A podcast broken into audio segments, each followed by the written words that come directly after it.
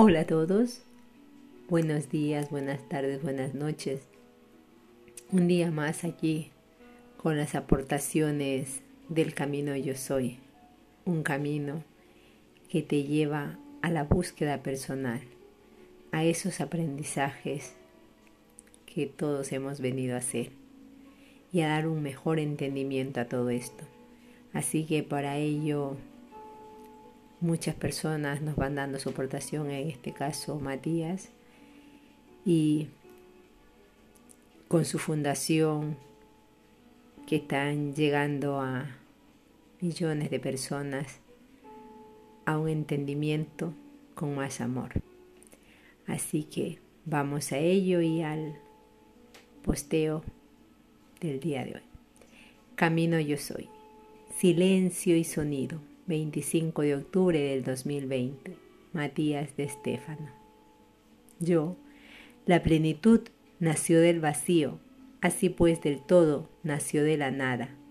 Y si el todo está compuesto de vibración, entonces, siguiendo la lógica, la misma surgió de lo estático. En la mayoría de las culturas se dice que lo primero que surgió en el cosmos fue un verbo, un nombre, un canto, una palabra, lo cual los humanos le llamamos sonido. Es decir, que el mismo debe haber surgido del silencio, pero en la física el sonido no se produce por sí mismo. Necesita de dos objetos que en su interacción generen ondas para poder sentirse un sonido. Entonces, ¿cómo pudo haber surgido el sonido? El verbo la vibración de algo que no existe, de algo intangible? Soy. Como ya hemos dicho, toda parte del concepto que tienes de las palabras nada, vacío, silencio y estática, recuerda, habíamos dicho que nada viene de la palabra nacida. En latín, vacío viene de vacaré, que significa que no está ocupado. Estática viene de stare, que significa permanecer en un lugar quieto y fijo. Silencio viene de sileré y significa simplemente callarse o desde una visión europea con el concepto sei, dejar, en este caso de expresar. En ningún caso estas palabras niegan a su opuesto, sino que expresan una forma en la que, en que la esencia puede manifestarse. Es difícil expresar algo sin tener su comparativa para reconocerle. Los humanos, en su afán de dualizar la realidad, ponen los conceptos duales uno contra el otro, como enemigos u opuestos extremos que no pueden tocarse entre sí. Lo que les rompe la cabeza a la hora de decirles que uno nace del otro y la razón por la que esto sucede es porque el universo es un continuo, no tiene inicio y final. Lo único que posee la apariencia de inicio y final es la expresión física del mismo, la que puedes percibir con tus sentidos. Sin embargo, lo que hace existir a esta no tiene nada que ver, como explicamos ayer. La física describe las leyes del cosmos desde la visión atómica hacia el macrocosmos, pero no puede explicar las leyes del microcosmos que componen al átomo, que se escapan de la física, son metafísica. Yo, ¿cómo entenderlo pues? Soy que así como no existe el todo, tampoco existe la nada. Yo, wow, espera un momento. Si el todo, lo físico es una construcción esquemática a partir de leyes metafísicas sin esquema, y aceptamos pues que todo lo que existe es sólo una mera percepción mental de cierto orden entre partículas, entonces deberíamos tomar en consideración que ese mundo extraño e irreal es el verdadero, o sea, la nada, es lo que da origen a las cosas y por lo tanto es lo único real, mientras que lo otro es perceptivo. Soy. ¿Y qué es la nada? Yo, nacimiento, tú lo dijiste, de dónde vienen las cosas, soy. ¿Y cómo surge la nada? Yo.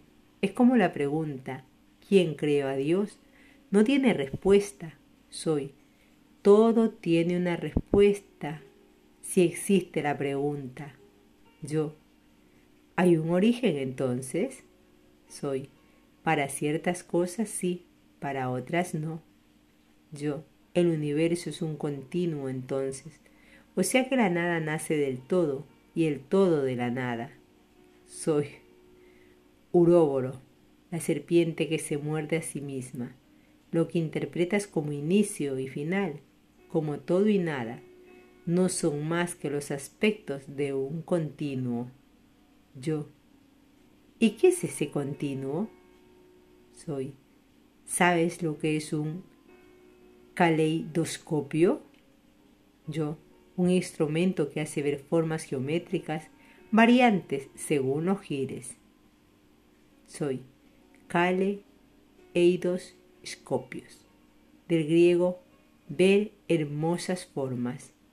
En tanto giras el instrumento cilíndrico, verás las figuras cambiar. A veces parecen caóticas, pero cuando encuentran su ubicación nueva aparecerán figuras armónicas que te mantendrán maravillado. El cerebro estará programado para encontrar orden en las cosas y cuando lo encuentra se relaja. Todo el tiempo su trabajo es tratar de unir lo incoherente para encontrar armonía. El humano ha basado tu civilización en esto mediante la forma de contar cuentos, con un principio, nudo y desenlace. Lo ha hecho en la arquitectura mediante la estructura, la construcción y los acabados. Lo ha hecho en el arte mediante la mezcla de colores, las capas, los detalles de la música con sus momentos de melodía, tensión y resolución. En el proceso el cerebro se encuentra bajo presión, desarrollando, forzándose a adaptarse, y cuando la obra está terminada, le contempla, se relaja. Cuando oyes una canción, y la misma se corta en el momento de tensión, tu cerebro se volverá loco tratando de terminar la nota de resolución para sentirse complacido. Por ello los humanos a lo largo de su vida buscan cosas que les produzcan esa descarga de endorfina y morfina que droga el cerebro haciéndole sentir que lo caótico toma orden constantemente por ello vuestras mentes son atraídas a vídeos, sonidos y frases cortas que llevan a un momento de tensión y a una pronta resolución, como lo que maravilla en un caleidoscopio es que el caos y el orden que suceden uno tras el otro casi instantáneamente, la deformación de algo para convertirse en otra cosa, se llama anamorfismo. Yo vi la vida de un escultor, Matthew Robert Ortiz, que hace esculturas extrañas, que dependiendo de donde lo mires, toma una forma u otra. Pero en el trayecto que recorres para buscar la otra forma, todo es caos, un entramado de alambres sin sentido.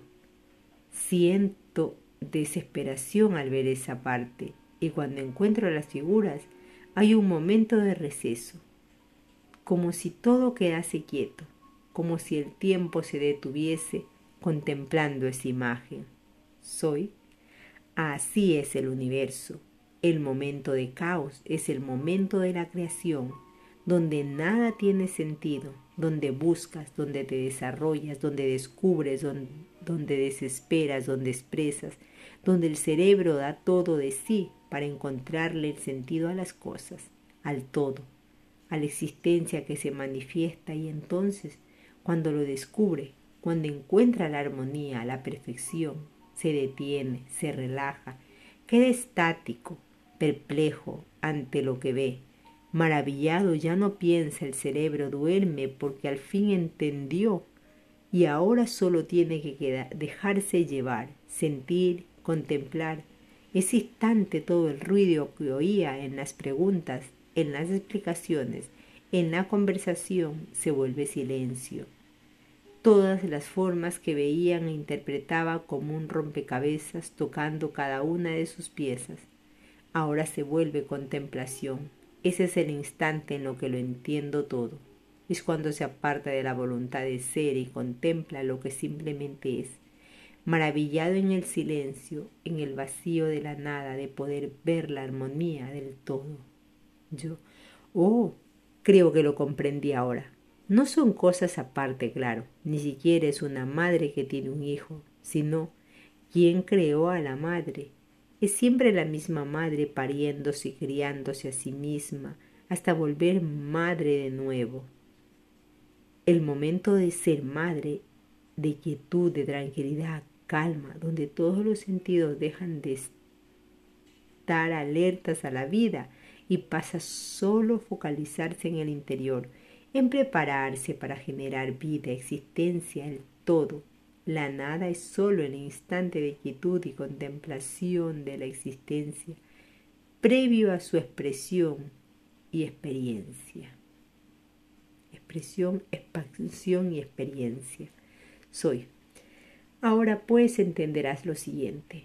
El silencio no generó el sonido, la vibración, sino que el silencio son todos los sonidos en armonía, encontrando tanta armonía entre sí, que lo único capaz de expresar en silencio, el silencio es el verdadero catalizador de una orquesta. Los sonidos son sólo comprensibles y amasibles por los silencios que hay entre ellos. Los silencios son más importantes que el sonido mismo, pues en el silencio asimilas todo lo que has ha vibrado, te vuelves cada vibración. Y cuando te has vuelto ellas, es cuando puedes volver a expresar un nuevo camino. Yo, por eso es tan importante aprender a escuchar. Soy escuchar la acción física de cuyo equivalente espiritual es meditar, que es el equivalente cósmico de la armonía que es el equivalente universal del vacío. Lo que llama sonido es solo una de las tantas expresiones de lo que conoces como vibración. Cuando oyes la expresión, el sonido viaja tal o cual velocidad.